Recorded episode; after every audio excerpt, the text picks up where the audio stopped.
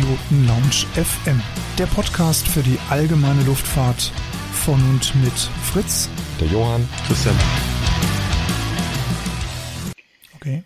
Hast du auch ein, ähm, viele tragen das ja, so ein Overall dann auch, der bei dir Sinn machen würde? Oder fliegst du dann zum Beispiel, wenn du jetzt in den Bergen jetzt im Herbst unterwegs bist, dass du sagst, okay, ich ziehe mir so eine Thermocargo-Hose an? Also, äh, eins äh, noch dazu, genau, also overall. Vielleicht bin ich ein bisschen bekannt Gibt's, dafür. Gibt ja so viele, ne? also ich habe overall. Ja, ich habe also es gibt ich, ich habe viele Freunde bei der französischen Luftwaffe, die also die Pilot da waren und nicht nur, auch in England und so weiter. Und äh, ich habe mehrere Fluganzüge aus mehreren Gründen. Eins, weil der, die Savage, mein Flieger, hat nicht so viele Stauraum. Und ich finde, ein, ein Fluganzug aus der, von der Bundeswehr finde ich praktisch wegen den Taschen am Bein zum Beispiel. Also ich habe zum Beispiel äh, Baby, äh, Babynahrung, also nicht Nahrung, aber diese, diese Quetschi, diese Fruchtquetschi die sind super lecker. Das, das, das habe ich in meine Tasse. Ich habe so Cookies in meine Tasche am Bein und so und so weiter. Einfach mal so für den kleinen Hunger zwischendurch. Genau, zum Beispiel. Okay. Und dann, es gibt das äh, Feuerthema. Äh, ich habe wirklich Angst von Feuer. Und äh, natürlich, wenn du mit 120 oder 180 km in einen Berg oder äh, selbst wenn es flach ist, abstürzen, bist du tot. Da, retten, da wird die, den Anzug niemand retten. Äh, das Wichtigste sind die ersten 30 Sekunden. Deswegen trage ich einen Helm auch noch dazu. Aber äh, Feuer, ich habe super Angst davon. Äh, ja, ich habe vielleicht zu viele Biografie von Piloten von dem Zweiten Weltkrieg gelesen, die äh, wegen Feuer, also niemand will wissen, was sie erlebt haben. Und ja, ich habe Angst davon. Und deswegen trage ich diese Feuerhemde Klamotten und mir ist bums egal, das ist ein äh, Anzug von, dem, von der Bundeswehr. Äh, ich fühle mich gut drin.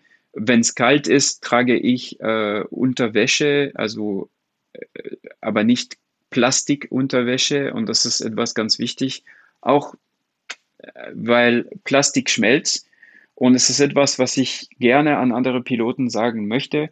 Wenn ihr, ihr braucht nicht einen Fluganzug tragen, das will ich nicht sagen. Einfach achtet auf euer Klamotten. Selbst wenn ihr nur eine Platzrunde macht. Ihr habt, alle haben sicher Klamotten, die zum Beispiel aus 100% Baumwolle sind. So. Und Baumwolle brennt, ja, aber es schmelzt nicht auf, auf deine Haut. Und selbst eine normale Platzrunde, es gibt ein Problem, du landest, keine Ahnung, der Flieger brennt. Du bleibst ein bisschen drin, es dauert, bis du rauskommst. Vielleicht hast du Verbrennungen, aber wenn du 100% Baumwolle trägst, dann dein, deine Klamotten sind nicht auf deine Haut geschmolzen. Und das ist, ich finde, etwas wichtig, was wir sagen sollen. Äh, und das ist echt, das ist etwas einfach. Einfach denken, hey, ah, heute gehe ich fliegen. Ich, ich suche meine 100% Baumwolle, T-Shirt und Pulli und, und ich gehe mit den Klamotten fliegen. Das ist echt einfach. Und äh, genau. Und dann Feuerhemden. Ähm, das Problem ist natürlich, also ein Anzug werden nicht, äh, also ja, alle tragen. Ähm, es gibt leider in Europa nicht so wirklich, es gibt keine Anbieter, die zum Beispiel ein Hemd anbieten, was Feuerhemden ist. Äh, Gibson Barnes in, in den USA ist ein großer Hersteller und Vertriebler von äh, also ähm, äh, Klamotten für, für, für, also für Bundeswehr, Safety Agency und so weiter. Die machen Uniform zweiteilig, die Feuerhemden sind. So, man kann einfach ein, ein grünes Hemd und äh, heute ist Fashion eigentlich so, so ein grünes Hemd zu tragen. Äh, und was Feuerhemden ist, man kann sowas tragen. Es ist äh, aus Nomex. Und, äh, aber in Europa gibt es sowas leider nicht. Diese heutige Podcast-Folge wird euch präsentiert von pilotenbedarf.de. Einfach mal reinschauen.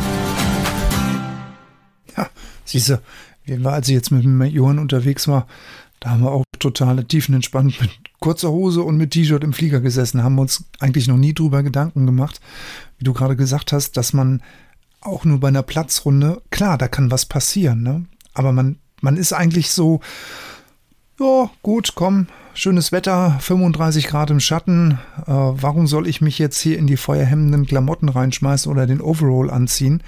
Ähm, lieber die kurze Hose mit den Flipflops, ja, wie du es jetzt vorhin gesagt hast. Ähm, aber es macht Sinn. Das würde jetzt nämlich auch meine Frage erklären oder beantworten, warum du einen Helm trägst, der dir auf, äh, ja, auf den Kopf zugeschneidert worden ist von der Firma. Äh, wer hat's gemacht? Ich, MSA. Ja, genau. Ist eine, ja, ja. Also äh, nur, ich erlaube mich sehr kurz zu deinem letzten Kommentar. Ja. Äh, es ist super cool, in kurzer Hose und T-Shirt zu fliegen. Äh, ich ich fliege nicht immer in mein Overall so. Äh, aber zumindest es ist gut, wenn die kurze Hose und das T-Shirt nicht aus Plastik mhm. ist. Genau. Ja. So, natürlich, wenn du nur eine kurze Hose hast, äh, ja, also ein 100% Baumwolle, kurze Hose wird dich nicht sehr viel schützen, aber wie gesagt, zumindest es schmelzt nicht auf deine Haut. Mhm. Und die Flipflops, ja, hat's, also. Also mit denen darfst du ja Leute, eh nicht fliegen, um Gottes Willen. Also ich möchte jetzt hier keinen irgendwie dazu verleiten, jemals im Sommer, im Hochsommer bei 35 Grad mit Flipflops in den Flieger einzusteigen. Also wer das macht, ähm, dem gehört der Hintern versohlt. Ja. Aber. Ja, ich kenne einige. Echt? Okay, dann wollen, wollen wir das gerade mal Lass uns das vergessen. Nee, Lass uns über deinen Helm gerade nochmal bitte sprechen, äh, Maxim. Ja, das Helm. Ähm, also, das ist auch, das ist ähnlich äh, zu dem Thema Feuerhemd. Ähm, ich habe eigentlich, ich habe einen Helm seit sehr lange, also nicht, was ich jetzt seit einem Jahr trage. Äh, das war, ja, ich mag militärisches Fliegen seit immer. Und ich hatte bemerkt, lange her, aber vor, vor, also schon lange her hatte ich schon gesehen, dass die Leute, die auf dem, auf dem Deck, also von einem Flugzeugträger arbeiten, ähm, die haben einen Helm und ein Headset. Das hatte ich schon gesehen. Und vor vielleicht sechs Jahren hat ein Pilot in Alaska ein, ein ziemlich nettes Video äh, auf YouTube rausgebracht. Und er hat dieses, also Flight Deck Helmet getragen. Und ich hatte schon ein David Clark äh, Headset. Und ich habe gedacht, so, ah, eigentlich es ist keine schlechte Idee, einen Helm zu tragen. Und ich habe ein David Clark Headset. Warum nicht suchen und dieses Helm also kaufen? Ich habe es gebraucht, in sehr gutem Zustand gefunden. Und ja, wenn ich, wenn ich, unter, wenn ich am Flussbett war, habe ich es oft getragen. Das Problem von diesem, es ist nicht das letzte Modell von diesem ursprünglichen David Clark äh, Flight Deck Crew Helmet, ist, dass es entsteht auf zwei Teile, eine hinten und vorne. Und es ist einfach zu verstehen, weil die Leute, die natürlich am, am, auf dem Flugzeugträger arbeiten, haben ein großes Gefahr, einen Schlag auf dem Stirn oder hinter dem Kopf zu, zu haben. Aber oft nicht auf dem Kopf. So. Das haben sie geändert in dem letzten Modell. Jetzt ist es einfach eine komplette Schale, so eine Eierschale. Ähm, genau. Und ich habe letztes Jahr habe ich ein äh, sehr interessantes äh, Paper gelesen.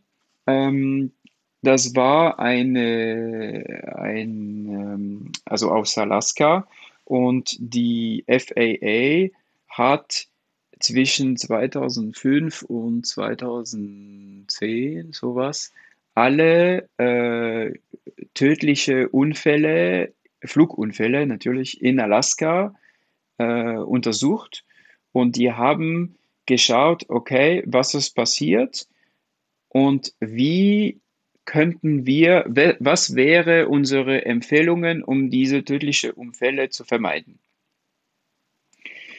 Und äh, auf Platz 1 auch, also auf Platz 1 ist das Helm. äh, aber hauptsächlich für Leute, die im Tandemflieger fliegen. Na, es hat natürlich einen Grund, ihr könnt sehr einfach verstehen, weil in unsere Tandemflieger, hauptsächlich in meinen Flieger oder in einen Supercab oder so, da sind einige Röhre, die nicht so weit weg von dem Kopf von dem Pilot sind. Und natürlich im Fall von einem Sturz äh, und selbst eine sehr stark, extrem starke Turbulenz. Also äh, ich äh, mein, ich habe oft, also mein mein Helm äh, hat schon dieses Jahr mehrmals gegen, also ich habe Polsterung auf meine, auf diese Röhre in meinen Flieger, aber man trifft ab und zu und starke Turbulenzen, äh, du hast keinen Helm, äh, könnte jemand unmächtig werden, natürlich, das ist eine Möglichkeit. Aber noch mehr im Fall von einem Sturz, äh, da ist selbst mit, mit Gurte äh, am Schulter, es entsteht ein großes Gefahr, dass, dass der Pilot ein Teil vom Flugzeug mit dem Kopf trifft. Und wie ich früher gesagt habe, das Wichtigste sind diese 30 Sekunden. Die erste 30 Sekunden nach dem Sturz sind die wichtigste. Und wenn, äh, wenn du einen Helm trägst, vielleicht du bist abgestürzt und, und mit dem Helm bist du nicht unmächtig geworden und hast du Zeit, mehr Zeit rauszugehen, und äh, wenn es anfängt zu brennen, dann natürlich wirst du wie schnell wie möglich raus. Und deswegen äh, habe ich mich auf die Suche von einem Helm so, so, so orientiert. Und ich habe viel geschaut und ich wollte europäisch auch kaufen ein guter Freund von mir aus Rumänien, der äh, Marius Jumolea, der hat einen Helm auch, fliegt äh, aber aus den USA. Und ich dachte, Mensch, es gibt sicher was Gutes auch in Europa. Und äh, klar, also wenn man schaut, fast 80 Prozent aller Kunstflugflieger haben ein MSA LH50. Extrem viele Hubschrauberpiloten fliegen mit diesem Helm oder mit dem LH250. Äh, der 250 hat zwei Visier, mein Helm hat nur eine innere Visier. Und ich habe persönlich das große Glück, dass ich noch sehr gute Auge habe, obwohl ich knapp 40 bin und ich muss keine Brillen tragen. Und mit dem Helm, es ist ähm, mit dem Helm ist es natürlich super, weil ich habe nicht mehr dieses Problem, was wir alle haben, äh, Brillen, egal äh, Sehbrillen oder Sonnenbrillen, Headset drauf, dann drückst auf, äh, auf dem Kopf, also äh, seitlich und dann nach zwei Stunden musst du unbedingt eine Pause machen, weil es, tut zu viel weh. Und natürlich mit dem Helm, da habe ich dieses Problem nicht mehr. Wann's, und ich sehe auch besser. Mein Blickwinkel ist auch besser, weil äh, wann es nicht hell ist, dann brauche ich kein Visier. Und wenn es hell ist, mache ich mein Visier runter und die hat natürlich eine viel bessere, ich habe einen besseren Blickwinkel im Vergleich zu Sonnenbrillen. Genau. Ja. Und jetzt nach, ich, ich fühle es nicht mehr. Selbst wenn es super warm ist, ich brauche einfach nur Luft in dem Gesicht haben und dann ist das kein Thema. Äh, ich habe ein gutes Headset, so ein Lightspeed äh, Zulu H-Mode äh, drin. Es ist das erste, also das ist das einzige Headset auf dem Markt, was für Flughelme gedacht ist. Also es ist ziemlich einfach, da sind nur die Muschel, die Ohrmuschel und es gibt keinen Bügel. So, man kann natürlich auch zum Beispiel eine Bose-Headset oder so integrieren. Äh, es ist nur, dass äh, man sollte einen, jemand finden, der das macht und die Garantie von dem Headset übernimmt, weil sonst Bose sagt, du hast keine Garantie mehr, du hast abgeschraubt. Was man kann verstehen, warum. Und genau, und äh, ja, also ich würde es jetzt nicht, ich würde nicht mehr ohne fliegen. Es ist nicht schwer, es ist super leicht. Äh, und ich, also ihr wisst, ich fliege sehr dynamisch. Ich mag manchmal sehr, es kommt eine schöne Thermik, ich gehe rein. Es macht super, also wenn es ein guter Cumulus oder etwas gibt, oder ich sehe einen Segelflieger, der kreiselt, ich gehe rein mit meiner Savage und meine fette 31 Zoll Bushwills. Das Herrlich. macht Spaß. Und dann steige ich schneller. Das Gesicht von dem Segelflieger würde ich genau. gerne sehen. Dann. So. ich auch manchmal. Aber ja. Muss ein Schild reinhängen. Ich habe auch GPL. ja. Ja, genau. Nee, das Helm ist. Äh, das Problem ist klar der Preis. Das ist, ich finde es traurig, wirklich traurig, dass es immer noch so teuer ist. Weil boah, äh, es ist im Vergleich, also warum kostet es nicht so viel wie ein sehr gutes Motorradhelm zum Beispiel? Äh, aber es ist auf jeden Fall. Weil alles, was mit Luftfahrt mehr. zu tun hat, also, teurer ist, ne? Und natürlich, ja. Ja, ja, ja. Das ist, es ist echt schade, äh, dass es so teuer ist. Und äh, ich meine, und vor allem, und es ist nicht mal etwas, was importiert wurde aus den USA oder irgendwo. Ich meine, MSA ist eine französische Marke. Ähm, es ist, äh, ja, es ist schade. Und äh, ich, ich hatte echt Glück, dass, äh, dass die, die, ja, also in, in Deutschland, äh, man könnte es einfach finden, aber in Frankreich, es gibt keine Läden, die so, so einen Helm verkaufen. Man muss MSA direkt kontaktieren. Ganz, ganz speziell. Okay. So. Äh, aber ja, es ist ein bisschen negativ jetzt als letzte, letztes Wort. Äh, sollte, es sollte nicht negativ sein. Es hat eine geile Lackierung auch noch dazu. Stimmt, auch, da können wir gleich mal äh, drauf eingehen. Ich ähm, es übertreiben. Du bist sehr ja. sicherheitsbewusst. Ähm, auf der anderen Seite ist das, was du machst, riskanter als wenn Fritz und ich in Flight Level 8.5 irgendwo einmal quer über die Wolken über Deutschland fliegen. Ähm, du hast es vorhin gesagt, du hast ein zweijähriges Kind. Ähm, was sagt deine Frau dazu? Hm. Unterstützt die dich? Ach, die. Ja, ja, ja. Ich habe Glück damit. Ähm, die, also sie versteht, dass es die Leidenschaft meines Lebens. Also ich male Flugzeuge, seitdem ich, äh, also ich bin sehr schlecht an Malen, immer noch. Äh, aber das war so. Also meine Mama kann bestimmt Sachen immer noch rausfinden, wann ich drei war oder so. Und da habe ich Flugzeuge bemalt und, und äh, ich will seit immer fliegen. Und das ist super wichtig. Und klar ist ähm, jetzt, dass das, äh, also selbst, selbst davor, äh, also für mich, äh, äh, ich liebe meine Frau und äh, ich, ich will auch äh, selber weiterleben und Freunde sehen und genießen und fliegen und ich mache alles dafür. natürlich mit dem Kind ist es ein anderer Level.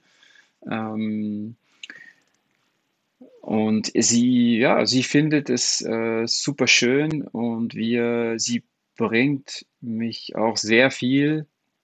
Sie hilft auch äh, sehr viel mit, also mich mit, mit dem Projekt, mit dem Podcast.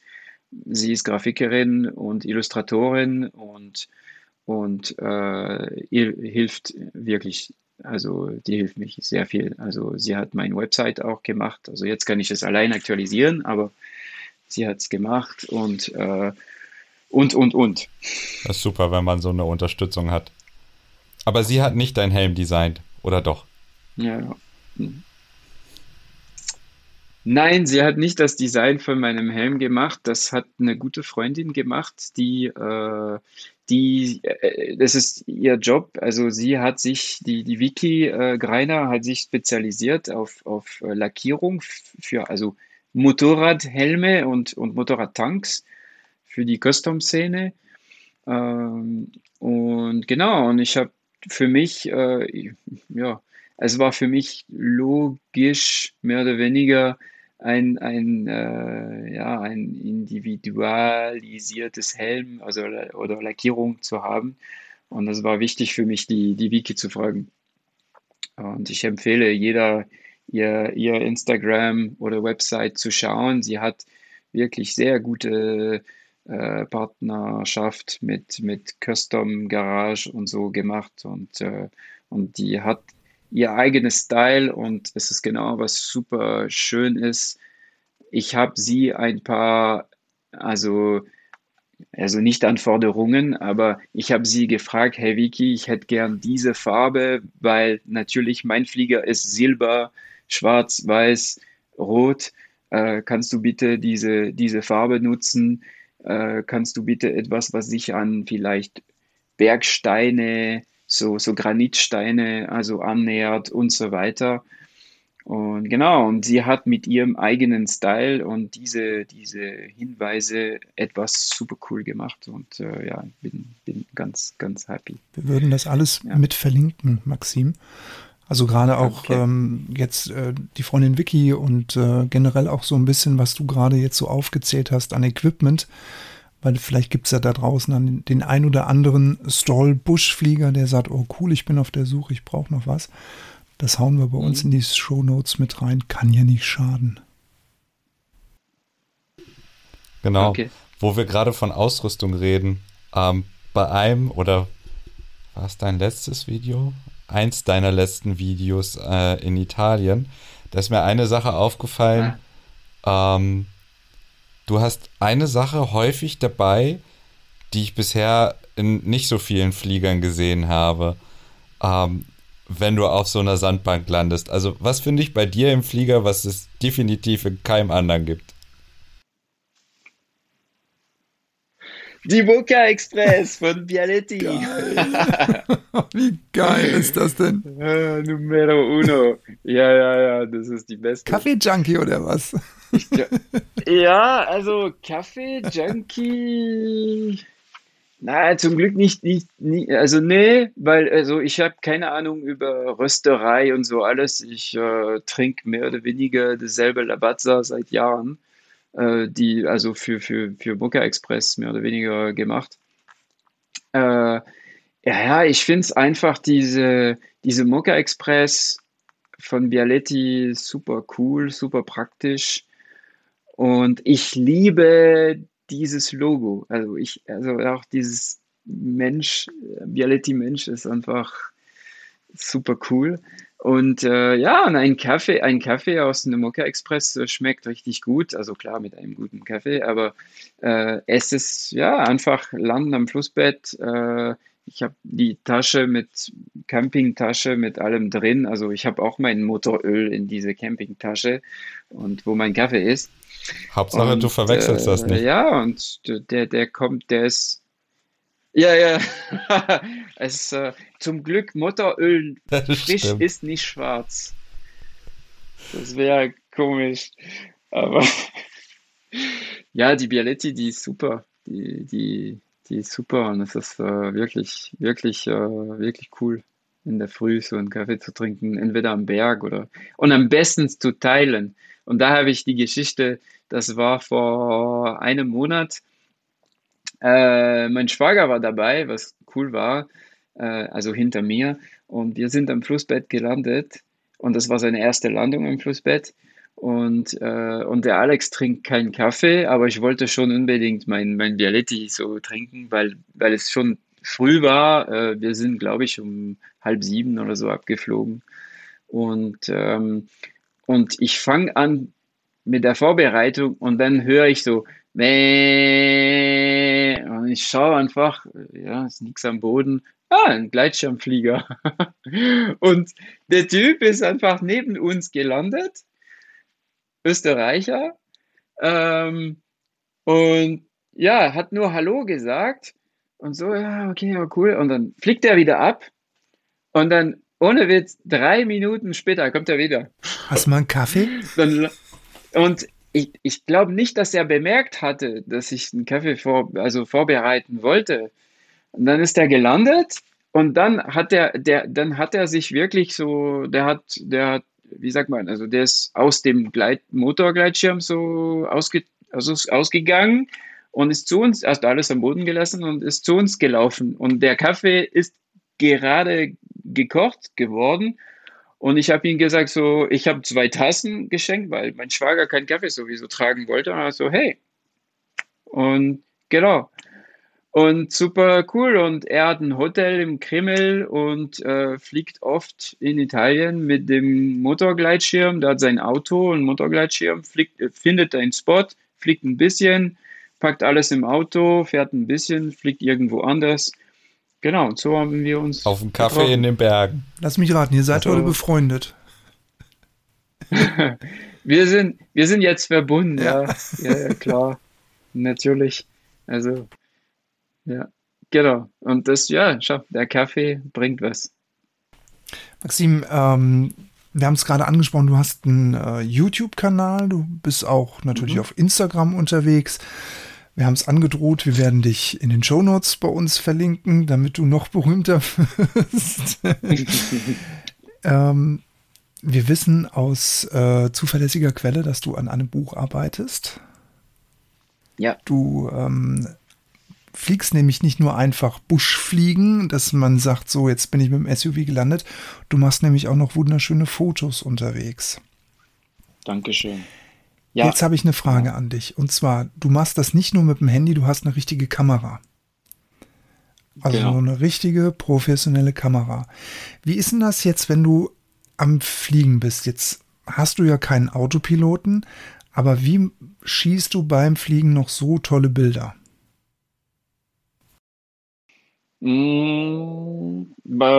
Also wenn ich, äh, ja, also ja, wenn ich allein, also wenn, wenn ich einen Passagier habe, es hilft immer. Also eins, ich habe Fotofenster seitlich, so das ist natürlich immer besser äh, aus der Luft zu fotografieren, ohne, ohne Spiegelung vom, also innere Spiegelung von der Kabine. Ähm, wenn jemand hinter mir sitzt, äh, also einige Freunde von mir fliegen, also mein bester Freund in Deutschland fliegt, ist ein Segelflieger und äh, wir haben einige Trips zusammen gemacht und das ist natürlich immer praktisch, weil dann kann der Jan steuern, wann ich fotografiere. Aber ja, ich fotografiere auch oft allein und das ist die Herausforderung, klar. Also ich muss beide Hände, ich muss gut trimmen und mein Knüppel zwischen meine Knie halten und, und dann fotografiere ich wie schnell wie möglich. Äh, und das ist natürlich immer abhängig von was passiert. Äh, wenn ich einen anderen Flieger fotografieren möchte, äh, natürlich können wir uns nicht erlauben, zu nah voneinander zu fliegen. Ähm, ja, es, äh, es ist nicht einfach. Äh, also natürlich, äh, manchmal ist es einfach, weil Landschaft, es ist, ganz ehrlich, es ist okay. Äh, aber klar, Information-Flug oder so, ähm, äh, natürlich mag ich immer lieber jemanden hinter mir haben, der, der fliegen kann oder zumindest also weiß, wie man geradeaus fliegen kann und dann kommt der andere Flieger daneben und dann kann ich ein paar Bilder von dem Flieger äh, fotografieren. Obwohl muss ich sagen, ich habe zum Beispiel äh, letztes Mal in, in Juli äh, war ich auf einem Stole Contest in Südfrankreich und der, der Marius ist mit seiner Carbon Curve aus Rumänien geflogen. Wir haben uns in Italien getroffen und ich habe äh, nette Bilder von ihm am Po gemacht. Und ich persönlich mag sehr Bilder, wo, wir kommen zurück zu meinem ersten Satz, sich in, in die Umgebung einmischen. Ich liebe Fotos, wo das Flugzeug klein ist. Also ein sehr schönes Landschaftsbild mit dem Flugzeug, mit dem Flugzeug, der klein ist. Und äh, aber trotzdem prägnant. Trotzdem kann man dieses Flugzeug gut sehen, aber es ist nicht so Bam, äh, Close, Close up. Das ist das Flugzeug, ähm, weil ja die Natur ist, ist das Wichtigste. Also das Flugzeug ist da, genau. aber unaufdringlich. Genau, genau. Und natürlich da in dem Fall, äh, da ist der Marius über den Fluss geflogen und ich war bei keine Ahnung, 300, 400 Fuß. Und natürlich, also bei der Höhe, was, äh, das ist kein Problem, allein zu fotografieren. Genau. Ja. Und ja, ich, also ich habe, ja, ich liebe Fotografie, also Fotografie, ich mag sehr fotografieren. Ich habe es auch studiert, äh, Bildtechnologie. Mhm. Und für mich äh, beide, beide digital und analog. Ich fotografiere noch gerne auf Film. Und es macht mir sehr Spaß, weil, bei mich sehr Spaß, weil, weil man anders denkt, finde ich, mit, mit Film. Und äh, ich, ja, ich finde es ich find's super, mit Film zu fotografieren, immer noch. Natürlich, die Filme sind nicht mehr so billig, äh, aber man, man denkt noch mehr nach, was, was man fotografieren will, weil die Filme nicht so billig sind jetzt und dann die Entwicklung. Also zum Glück einscannen ist, ist einfach zu Hause. Okay. Ist ja auch eine Technik, die es heutzutage gar nicht mehr gibt, weil heutzutage ist man ja eigentlich ja mit, mit der, mit der Spiegelreflex-Digitalkamera eigentlich unterwegs und nicht mehr mit diesem typischen Film, den man kennt, dass man dann zum Fotografen geht und sagt, kannst du mir das mal entwickeln, bitte? Hm. Ja. ja, ja, ja. Neben der Fotografiererei, der Fliegerei betreibst du auch einen Podcast, der sehr speziell auf dein Hobby Storn und Buschfliegen zugeschnitten ist. Mhm. Magst du ein bisschen über deinen Podcast erzählen, Herr Kollege? Gerne. Äh, ja, äh, so, der Podcast heißt The Stole Collective. Ähm, und ja, es ist einfach so entstanden. Ich liebe Podcasts seit sehr lange und äh, ich äh, und es hat auch mit Büchern zu tun. Äh, ich persönlich lese nur Biografie, also Büch, Bücher, Bücher, wo es nur Text gibt. Also remember, ich bin Franzose und Comics sind sehr groß in Frankreich. So, äh, Biografie sind meine Bücher und äh, Romane sind für mich nur Comics. So, und äh, wir haben das Glück in Frankreich, dass es extrem viele Comics gibt mit dem Thema Fliegen. Genau, das ist auch, genau, so gibt es eine große Sammlung. Und die Verbindung zu Podcast, ja, Geschichte. Und äh, ja, ähm, es gibt keine Podcast über Buschfliegen, Backcountry-Fliegen und Bergfliegen. Äh, selbst in den USA, ich habe noch keine gefunden. Und äh, ich hatte ganz ehrlich, der, der, der Zane Jacobson von backcountrypilot.org ist, äh, ist eine große Inspiration für mich. Ähm, sein Website ist einfach genial und er ist ein super Mensch. Er macht wunderschöne Videos. Selten, aber die sind wirklich super. Äh, er hat seinen eigenen Stil. Ich, ich liebe einfach, was er macht. Und äh, ich hätte sehr gerne einen Podcast von ihm gehört, weil seine Stimme auch sehr angenehm ist zu hören. Und äh, ja, und, äh, und nicht. Und ich habe gedacht, vor ein bisschen mehr als einem Jahr, ja, warum nicht? Also jetzt, ich kenne genug Leute, die eine interessante Geschichte haben. Und ich persönlich würde sehr gerne diese Geschichte hören und also ja, es ist ein bisschen auch egoistisch als Projekt. Ich mache es, ja, ich mache es hauptsächlich für mich. Ich will die Geschichte von diesen Leuten hören. Äh, und wenn es andere Leute interessiert, ich finde es noch cooler. Und anscheinend es interessiert ein paar Leute auch. Und äh, ja, und deswegen jetzt, also zwölf, zwölf Folge. Ähm, ich, ich, es ist, ja, es ist ein Leidenschaftprojekt und ich kann nicht mehr als eine, eine Folge pro Monat oder ein bisschen mehr rausbringen. Ähm, und es ist gut so, glaube ich. Und ich habe eine schöne Liste von Gästen und es ist schon schwer genug, die, die, also Termine zu finden. Ja, klar, so. das, das, haben wir ja auch das ähm, Problem genau. bei uns, dass, dass wir genau. natürlich immer mit den Terminen und dann müssen wir das natürlich auch noch im Team absprechen. Ähm, wie ist dein Format aufgebaut, Maxim? Machst du das so wie wir, dass du ausschließlich hm, interviewst oder setzt du dich auch einfach nur mal ans Mikrofon und erzählst einfach nur mal über das Thema vielleicht Flugvorbereitung für Buschfliegen? Wie, also ich muss dazu sagen, dein, dein Podcast, du machst ihn auf Englisch. Also wer den jetzt runterladen ja. möchte, Spoiler-Alarm, der Maxim spricht Englisch. Und ähm, da muss man dann auch zuhören und sich konzentrieren. Also mir geht das zum Beispiel so. Aber wie ist dein Format bitte aufgebaut? Das würde mich jetzt interessieren.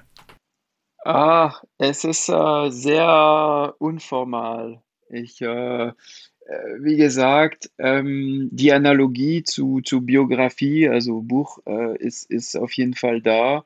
Äh, was mich hauptsächlich interessiert, ist die, die persönliche, ist die Geschichte von, von, den, von den Gästen und auch, wo sie, wo sie fliegen, wo sie herkommen weil ich habe ich es nicht gesagt, äh, das Ziel ist, ist äh, ein, zuerst ein europäisches Podcast über Backcountry äh, und, und Berg- und Buschfliegen.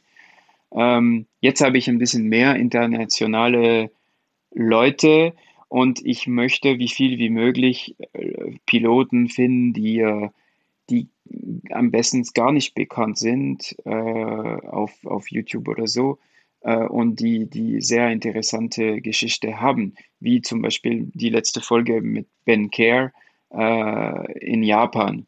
Also, äh, also ich war, ich, ich habe eine persönliche Verbindung mit Japan auch, so deswegen habe ich lang gesucht und war sehr froh, der Ben zu finden. Ähm, aber hauptsächlich äh, bei mir ist es eine, also unkompliziert. Es ist gar nicht komplex jetzt. ja, richtig Spaß. Ähm, aber äh, ja, es ist, ich, ich, ich bereite ganz ehrlich wenig äh, äh auf und das Ziel ist einfach, äh, ja, eine, die Geschichte von der Person zu, zu hören und wo diese Person fliegt und was es bedeutet, bei dem Land zu fliegen, hauptsächlich. Und dann schauen wir mal, wie es sich entwickelt. Und manchmal gibt es Folgen, die äh, bisschen kürzer sind und manchmal gibt es Folgen, die viel länger sind. Ist, äh, genau. Ich finde es auch immer sehr spannend ähm, herauszufinden, was man in welchem Land machen darf. Und es ist ja sehr unterschiedlich. Es ist immer wieder spannend, das zu hören. Aus deinem Podcast heraus mhm. ist ja, wir haben es gerade schon gesagt, äh, eine Idee entstanden, die du schon in einer deiner Folgen geteasert hast, äh, das Buch. Äh, kannst du dazu noch ein bisschen was mhm. sagen? Ja, ja, wir, äh, die, die letzten Jahren habe ich äh, einige äh, so, so Leute kennengelernt, also auch, die sind Freunde jetzt, die, die auch also fotografieren und sehr schöne Bilder äh, produziert haben und immer noch fotografieren. Und äh, wie gesagt, meine, meine Frau ist Illustratorin und Grafikerin. Sie hat schon das Layout von Magazine gemacht und ich habe gedacht, Mensch, jetzt habe ich einiges auch Material selber und warum nicht etwas rausbringen? Äh, also ich habe, ich will kein Magazin machen. Ähm, so Buch ich, das Ziel ist mehr ein Coffee Table Magazin herauszubringen, so ein A4-Format, äh, Softcover, äh, 250 Seiten oder so. Ja, und Schwerpunkt ist natürlich, es, es heißt The Stole Collective Volume 1. Und Schwerpunkt ist, ja, es ist Backcountry Fliegen, Buschfliegen, äh, Bergfliegen in, in Europa. Genau. Und über diese Länder zu, zu, zu, zu sprechen, äh, zu schreiben, äh, schöne Bilder zu zeigen. Und natürlich viele Leute, die da äh, Artikel für das Buch geschrieben haben, sind ehemalige Gäste von der, aus der Podcast. Und ich glaube, das ist eine schöne Idee, äh, die Podcast mit, mit Bilder zu verbinden und mit einem Objekt. Ich, ich mag Bücher sehr. Und äh, genau, und äh, ich weiß noch nicht genau, wann das Buch rauskommen kann. Äh, ja, ich arbeite Vollzeit und muss wie die Podcasts am Abend oder am Wochenende, wenn ich Zeit habe, es machen. Es macht Spaß. es braucht Zeit. Ähm, genau, aber ich, also Finger gekreuzt. Ich hoffe, im, vielleicht im Frühling, vor, vor Sommer nächstes Jahr. Das wäre super. Wir drücken dir ganz herzlich die Daumen dafür, genau, unterstützen dich gerne. Wunsch. Und wir beide haben es ja schon besprochen. Ganz, Danke. ganz gerne verkaufe ich das dann natürlich auch bei pilotbedarf.de. Ähm, da könnt ihr es dann sofort haben, sobald es verfügbar ist. Handsigniert. Genau. Danke. Oh, ja. Oh, ja, die ersten zehn Exemplare werden vom Autor höchstpersönlich das selbst. Das ist doch eine schöne Idee. Ja, das ist eine gute Idee. Ja. ja Finde ich gut. Kein Thema. Können wir machen, natürlich. Ja. yeah. Sag mal, Maxim, jetzt haben wir so viel drüber gesprochen, über Stallfliegen und Buschfliegen und überhaupt. Kann man das überhaupt lernen? Hast du dir das selber beigebracht? Ähm, oder gibt es irgendwo eine Flugschule dafür? Da gehe ich hin und sage, guten Tag, ich möchte gerne auf Ihrer Piper Cup das Buschfliegen lernen. Also, ja, ich habe es mich selber gebracht, wie ich ein bisschen erklärt hatte, äh, aber hauptsächlich immer mit Leute, die äh, mehr Erfahrung hatten. So, das kann man ein bisschen natürlich mit Flugschule vergleichen, obwohl diese Leute keine Fluglehrer äh, sind und äh, ihren eigenen Flieger hatten. Ich habe meinen Flieger und genau, wir sind einfach zusammen geflogen. Ähm, ja, also Frage Flugschule, ja, es gibt es gibt eine Flugschule, äh, also es gibt eine Flugschule in Europa, die Bushflying Trainings anbietet und das ist äh, die von Arturo Poloena und seine Frau Elisa in, in Spanien, in Galicien. Ähm, äh, Entschuldigung, in Aragon, nicht in Galicien. Ähm, es heißt Amil Pies und Arturo und Elisa waren auch äh, Gäste äh, bei äh, The Stoll Collective. Und die erklären da, was passiert. Die sind, äh, die sind im Winter in Europa und im Sommer, die sind immer in Alaska. Also die sind sechs Monate in, in Europa und sechs Monate in Alaska. Immer, weil Arturo äh, wird auch einen Artikel fürs Buch auch machen, ist äh, Fotograf und macht wunderschöne Bilder und äh, fliegt äh, bei der Ultima Thule Lodge in, in Alaska äh, im Sommer. Genau, die Elisa ist auch Fluglehrerin. Äh, neben ihr Anwältin Job. Ziemlich krass.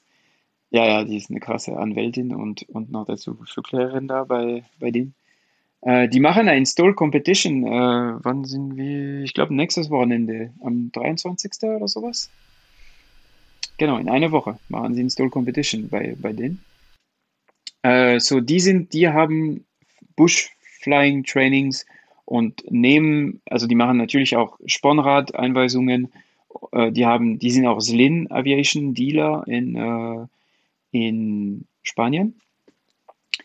Und man kann mit seinem eigenen Flugzeug zu denen fliegen und dann mit denen eine Training machen oder, äh, oder auf, auf, auf ihre Flugzeuge lernen und, und da landen.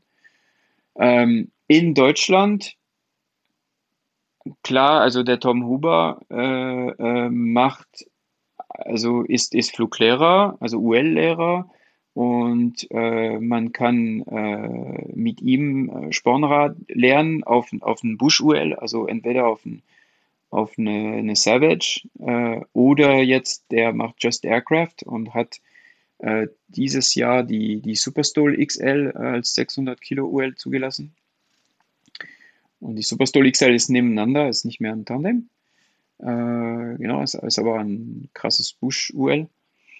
Genau, also der Tom äh, macht das auch sehr gut.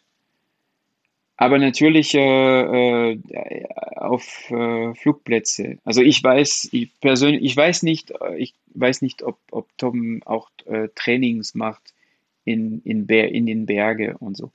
Natürlich, wenn man nicht Busch, aber Berg fliegen möchte, kann ich natürlich nur empfehlen, Leute, die am besten Französisch können, nach Frankreich zu fliegen und, und natürlich Bergeinweisungen zu machen. Äh, es ist ein bisschen einfacher mit dem Well als mit dem Flugzeug, äh, Eco-Klasse. Äh, es ist einfacher mit dem Well. Äh, es gibt viele sehr gute Fluglehrer, die das machen können und es ist extrem, äh, extrem wichtig. Und es gibt wirklich äh, einige Fluglehrer in Frankreich auch, die gut Englisch können. So, ähm, also einige, also Freunde von mir auch haben zum Beispiel ihren französischen UL-Lizenz bekommen durch Kumpel von mir, die UL-Fluglehrer sind äh, und gut Englisch können und, äh, und genau. Und die sind auch also Berg, also für Bergfliegen spezialisiert.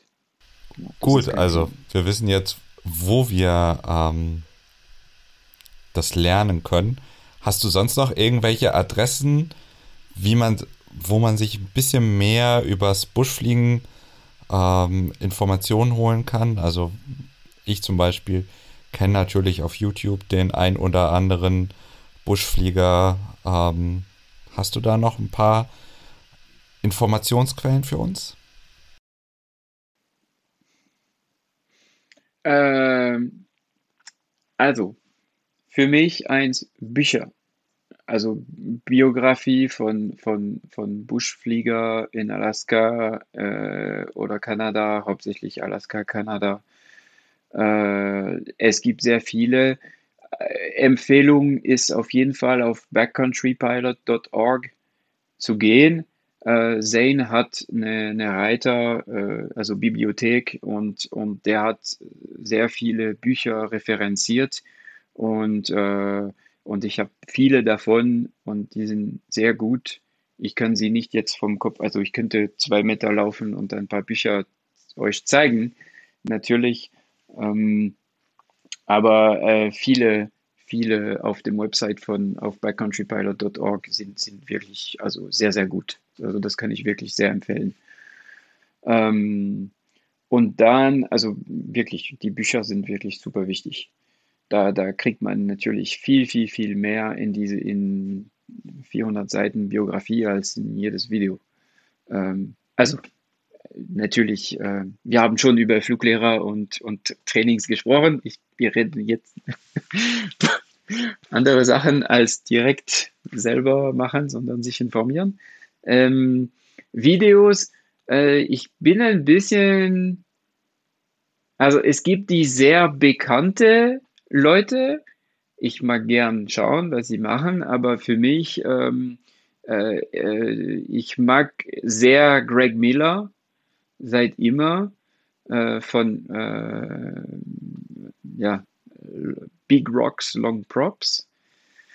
Ähm, der Greg Miller ist, äh, ja, ist, ist der, ist, äh, also auf jeden Fall sein, also was er macht, schauen. Natürlich, wenn man ein Problem mit Jagen hat, äh, das ist, äh, äh, es kann ein Thema sein und Angeln, aber äh, Buschfliegen ist einfach intim, wenn ich sagen kann, mit diesen Sachen. Äh, die, die, die Leute in Alaska nutzen das Buschflugzeug, um irgendwo zu landen, um zu jagen und um zu angeln. Ist so. Also ich bin auch Jäger, so äh, ähm, also das ist zusammen verbunden, äh, genau, in die Natur zu sein. Und ähm, äh, Greg Miller macht richtig gute Videos, die nicht so bling sind wie andere, äh, aber sehr informativ und, äh, und, und schön, schöne Landschaft. Ähm, es gibt die Backcountry Stole Tips. Die sind alte, also alte, die sind jetzt, glaube ich, sieben, acht Jahre alt, diese Videos. Und die waren richtig interessant. Das ist von, von einem Fluglehrer, der, äh, äh, ich glaube, vier, fünf, fünf Videos gemacht hat, äh, so Backcountry Stall Tipps. Und es ist wirklich alles so, so ähm, äh, also Pattern, Flugball, also vielleicht einfach so die, die, die, Oh, es ist zu spät. so, genau. die Platzrunde, die Backcountry-Platzrunde, dann also die Approach, äh, mehr oder weniger, und dann äh, Landung, Start, äh, Go-Around, so, so durchstarten und auch eine, eine spezielle Spukrad äh, Backcountry Stall-Tipp. Also die Backcountry Stall-Tipps, die sind super interessant. Ähm, und das ist ein Thema, wir haben gar nicht drüber gesprochen. Durchstarten. Ähm, ich möchte, ich weiß, es ist spät und wir reden schon seit lange, aber äh, bitte, ich habe die letzten Jahre so viele Unfälle und auch, äh, also selbsttödliche und auch, also nicht selber gesehen, aber auch selber äh, Unfälle gesehen, wo zum Glück noch etwas kurz gebrochen wurde und alles okay, weil die Leute nicht durchstarten wollen. Die wollen landen. Es, ich finde, das ist etwas beim, bei Buschfliegen, ähm, wenn wir, wenn ich irgendwo landen möchte und ich bin nicht 100% sicher, eins lande ich nicht, sowieso. Und wenn ich landen möchte und ich bin ich fühle, meine Räder kommen auf den Fluss, auf die Steine oder so und eigentlich, ich fühle es auch nicht oder es ist vielleicht ein bisschen zu viel. Vollgas, weg. Und es ist dasselbe auf dem Flugplatz. Und unbedingt am Boden kommen, selbst wenn es ein Flugplatz ist und es gibt 800 Meter Landebahn oder einen Kilometer, nein, starten, starten. Das ist so wichtig. Und, äh, und ich glaube, leider trainieren die Leute das nicht genug. Und das ist äh, auch etwas, was ich, ich muss es machen. Manchmal, ich muss einfach es prüfen. Also ich muss eine Durchstart, muss ich machen. Ich roll kurz drüber und schaue, wie es ist. Und dann starte ich wieder und dann mache ich wieder meine Platzrunde und dann lande ich auf dem Spot. Das machen wir oft. Und das ist super wichtig, wollte ich sagen. Das hat natürlich mehr als 30 Sekunden gedauert. Ähm, ja, und so in den Stall-Tipps gibt es ein Go-Around, äh, so Bulk-Landings eigentlich, Video. Und die ist super wichtig. Meiner Meinung nach ist das vielleicht das Wichtigste von den, von den fünf Videos. Genau. Äh, und dann, dann das letzte, ich muss sagen, äh, Supercub Hardcore. ist, ähm, ist ein, ein Video, ich glaube, aus den Anfang 90ern, Ende 80er. Und äh, das ist, es ist mein Lieblingsvideo. Ich weiß nicht, in, in 98, 99 bei meinem Segelflugclub, wir hatten ein VHS-Kassette mit Buschflieger in Alaska. Und wir waren, klar, 15, äh, äh, also, äh, und wir haben diese fette Reifen gesehen. Wir hatten sowas noch nie gesehen. Und wir haben gedacht, so, boah, wie machen sie das? Ich weiß nicht, ob es dieses Video war. Keine Ahnung. aber Supercup Hardcore auf YouTube, es gibt zwei, zwei Videos. Und das ist ein, ja, es ist ein Information, Video aus den ja, Anfang 90er, Ende 80er über Buschfliegen in Alaska und äh, mit, der, mit der Legende, äh, also die, die Familie Ellis und äh, der Kirk Ellis zum Beispiel, ist in dem Video, also als Sohn, man sieht seinen Papa auch, der noch krassere Legende ist, ist äh, klar gestorben seitdem. Und der Kirk Ellis ist, äh, lebt immer noch, äh, wohnt in Alaska und ist sehr bekannt, weil es ist der, er baut vier Sitzplätze Supercups. Genau, er baut wunderschöne vier Plätze ja dann, oder? Supercamps. Und, äh, und die sind riesig, ja. Und äh, laut Leute, die ich kenne, fliegen, fliegen diese Supercups wie ein Zweisitzer wow. Supercup. Und äh, die haben natürlich eine riesige Rumpf mit extrem viel Platz und die fliegen anscheinend wie ein Supercup. Aber haben vier Sitzplätze und extrem, extrem viel Platz, um Sachen zu transportieren. So, da passt dann der Elch rein, genau. wenn du ihn, äh, ja. wenn du ihn erlebt Kirk, hast, ne? Ja. ah, ja, kein Thema. Ja, ja, plus äh, Camping Gear für zwei Wochen und alles. Das ist genau. Ja, ja. Ja, Supercup Hardcore, unbedingt schauen. Super lustig. Also es ist auch so dieses 90, äh, Anfang 90er Flair. Es ist die, cheesy Computer Animation und so. Das so Sehr gut. Vielen cool. Dank für die ganzen Tipps. Fritz hat jetzt ein bisschen was zu tun, das Ganze zusammenzusuchen für die Show Notes. Klasse. Ähm, bevor wir zur letzten Frage kommen, hab, ist mir gerade noch eine eingefallen, weil wir viel über Buschfliegen und auch äh, Mountainflying, also Bergfliegen, geredet haben. Du hast es aber ab und zu erwähnt, Stole Competitions. Und gerade in Amerika gibt es ja jetzt das mhm. Stole Drag. Ähm, ist das etwas, was du gerne machst oder fliegst du lieber in den Bergen in der Natur? Äh, nee, ich mach's gerne. Äh, so ein Stole-Contest ist, ist einfach super, es ist wie ein Fly-In mit Freunden. Also es, es, soll so sein. Äh, es war so die erste Woche Juli in Frankreich, in Südfrankreich, äh, weil das, also das Coolste war die Reise dahin, weil wir, äh, am, wir, wir haben uns alle äh, und alle äh, sind äh, sieben ULs, also sieben UL und ein Carbon Cup, haben wir uns alle auf eine, auf eine Bergstrip in Frankreich getroffen und haben einen wilden Abend gehabt. Das war ziemlich cool. Und dann am Tag danach haben wir, wie, wie die Jungs, die aus, aus Westen nach Oshkosh fliegen, Low and Slow, dann haben wir ein Low and Slow von, äh, genau, von, von äh, durch Mitte Frankreich bis, äh, bis Belmont, so Südfrankreich, so nicht so weit weg von den Pyrenäen, sind wir so geflogen. Und äh, ja, diese, das war, das war super cool, die, die Freunde da zu treffen. So ein Stole Competition ist eine gute Gelegenheit, äh, einfach sich mit Freunden zu treffen und Spaß zu haben. Du fliegst natürlich nicht sehr viel, weil äh, du fliegst zweimal fünf Minuten und dann ist es vorbei für den Vormittag und dann äh, natürlich. Ähm, aber es macht Spaß und, äh, und genau. Und es ist nur die, die Frage in den USA, du hast über Stole Drag gesprochen. Ähm, in den USA, das hat sich so entwickelt, äh, nicht so Stall, Short, Takeoff and Landing nur.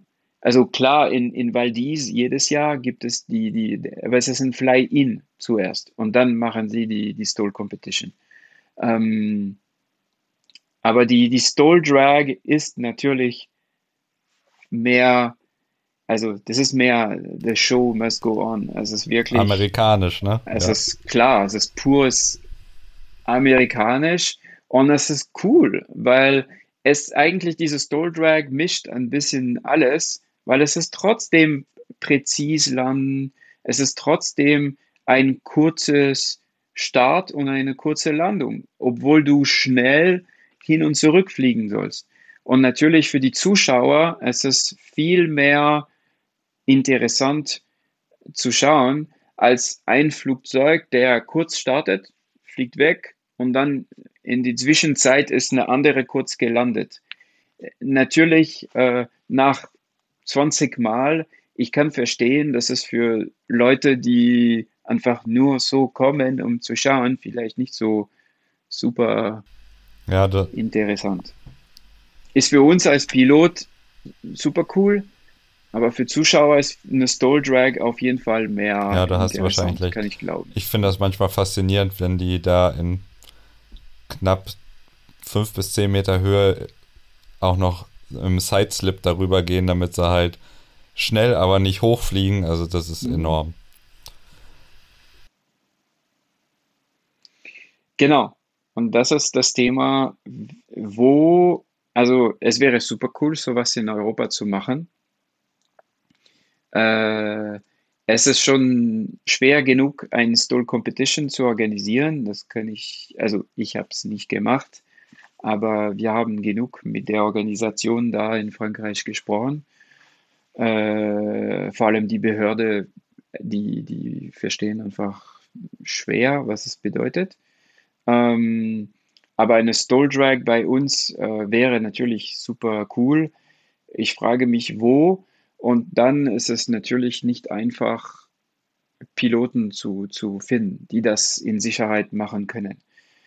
Deswegen ähm, haben äh, die Jungs von, von haben, also hat Kevin Quinn und die Flying Cowboys, die die, die Stall Drag in den USA organisieren, die sind, die haben ein, ein Label mit der FAA gestartet und machen, also wie, wie bei Red Bull Air Race. Red Bull Air Race hat das damals gemacht, das hat der, der Lukas äh, bei der Podcast äh, erklärt. Ähm, die, die Leute, die bei der Soul Drag fliegen wollen, die müssen sich, die müssen sich bewerben. Die kommen an einem Tag und da wird ein Training geben und die werden bewertet und die Organisation wird die Piloten auswählen und sagen, du kannst äh, oder du kannst nicht. Das ist normal. Und gleichzeitig gibt es die Frage für uns in Europa, wenn man sich also bewerben möchte, wie kann ich mich trainieren? Und das ist, äh, glaube ich, das ist die Herausforderung für uns. Wie kann ich sowas trainieren in Europa? Legal. Äh, nicht einfach und gleichzeitig es gibt einige Flugplätze, die eine 1000 Meter Landebahn haben aus Rasen. Es ist nicht verboten, ganz am, also in Ende Anflug zu kommen, in Slip und dann am Anfang von der Bahn einfach in ein Meter, in zwei Meter Höhe in Slip zu bleiben und schauen und warten, bis die Geschwindigkeit runterkommt und dann zu landen. Ich meine, das mache ich die ganze, also super oft äh, bei uns. So, das können auch Piloten machen, das ist nicht verboten. Äh, und es ist ein gutes Training. So, ich glaube, es wäre auch möglich. Der Start ist kein Thema. Natürlich können wir nicht Start, landen und zurück. Das können wir nicht machen. Leider. So. Aber ich glaube, es gibt genug Plätze, wo wir ein Start, 200 Meter landen und dann wieder starten und weg und Platzrunde. Das könnte man sicher mit, äh, mit einem Verein äh, organisieren und machen. Ja, wäre schön. Klar. Vielleicht sehen wir es ja in fünf Jahren dann auf der Aero oder auf der ILA. Man muss ja Ziele haben. Mhm. Oder auf einem schönen, ja. Auf einem der schönen. Ähm, ich weiß nicht, Feste. wie lang die, ja, ich weiß nicht, wie die lang. Hm. Ja, das wäre cool. Fritz in Gelnhausen, da gibt es auch eine schöne lange Grasbahn. ja, also wir, wir können das ja mal rumdrehen. Wir machen mal The Longest Takeoff and Landing. Dann kann ich ja mit meiner Piper mitmachen. Ich bin ja bekannt für meine langen Landungen, ne? Wir haben ganze zwei oh, Stunden miteinander geredet. Also wir sind echt super Podcast. Ich hoffe, euch Zuhörern hat es auch so viel Spaß gemacht wie uns. Ähm, Maxim, was steht bei dir jetzt als nächstes auf dem Plan? Mm, ähm, ich, also normalerweise, mein nächster Gast ist wieder nicht ein Europäer, aber mit, mit dem wollte ich seit lange sprechen und äh, ist jetzt bei der High Sierra Fly-In in, in Nevada, äh, in die Sierra Nevada, genau. So, ich wollte die Podcast vor, davor aufnehmen, es hat nicht geklappt. Äh, ich bin schuld eigentlich. So, aber ich finde es ziemlich cool, dass wir es nach der äh, High Sierra Fly-In machen werden, weil äh, ich freue mich auf, auf ein paar äh, Geschichten von der High Sierra Fly-In von diesem Jahr und, und Stole Drag noch dazu. Äh, er ist ein Fotograf. Genau. Er ist, genau. Und, und kommt aus, äh, oh, wow. kommt aus Argentinien. Ganz international. Genau. Ja und äh, ist ein bekannter, sehr bekannter Fotograf. Macht wunderschöne Bilder. Und, ich möchte mich äh, ganz genau. herzlich bei dir bedanken für das wunderbare Interview. Ich habe extrem viel gelernt übers Buschfliegen ähm, und über Stall. Ja, ich auch. Danke euch auf jeden Fall. Weil wir haben nicht über die Wir müssen ja auch noch was machen, wenn du eigentlich. dein Buch dabei, äh, wenn du dein Buch fertig hast. Dann kommst du noch mal vorbei. Ah, das wäre nett, ja. Ja, ja, gerne. Das wäre also, ah, ja, cool. Das wäre super nett, weil das wäre eine gute, genau, das wäre eine gute Gelegenheit, über, über Trips zu, zu, zu sprechen und Dann genau machen wir das. Länder.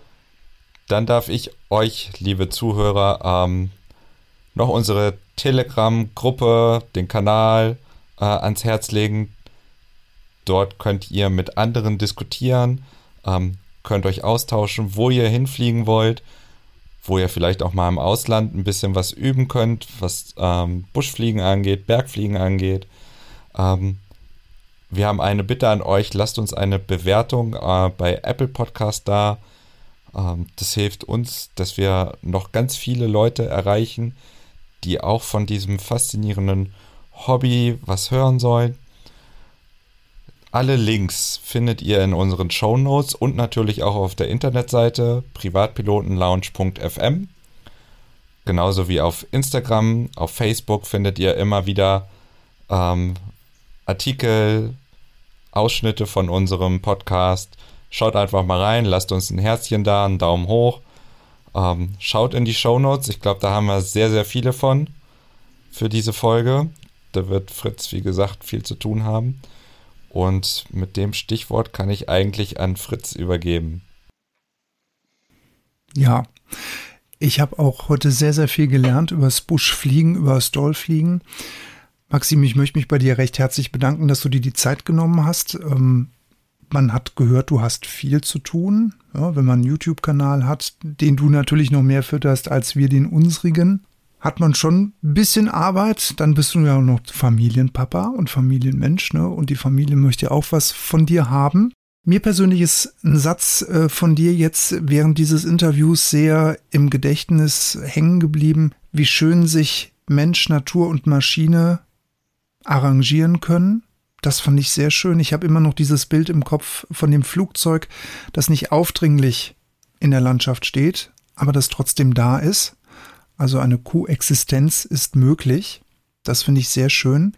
Für dein Buch wünsche ich dir allen erdenklichen Erfolg, dass es ein Mega-Starter wird. Ich bin gespannt darauf, wenn es bei Johann im Shop erscheint, dass wir dann uns nochmal drüber unterhalten können. Euch da draußen an den Podcast-Playern im Auto, äh, wo immer ihr uns hört, vielleicht auch mal im Vereinsheim des jeweiligen Flugvereins, ähm, Luftsportvereines, äh, wünsche ich euch alles Gute, many happy landings, passt gut auf euch auf, bleibt gesund, bis zum nächsten Mal, der Fritz.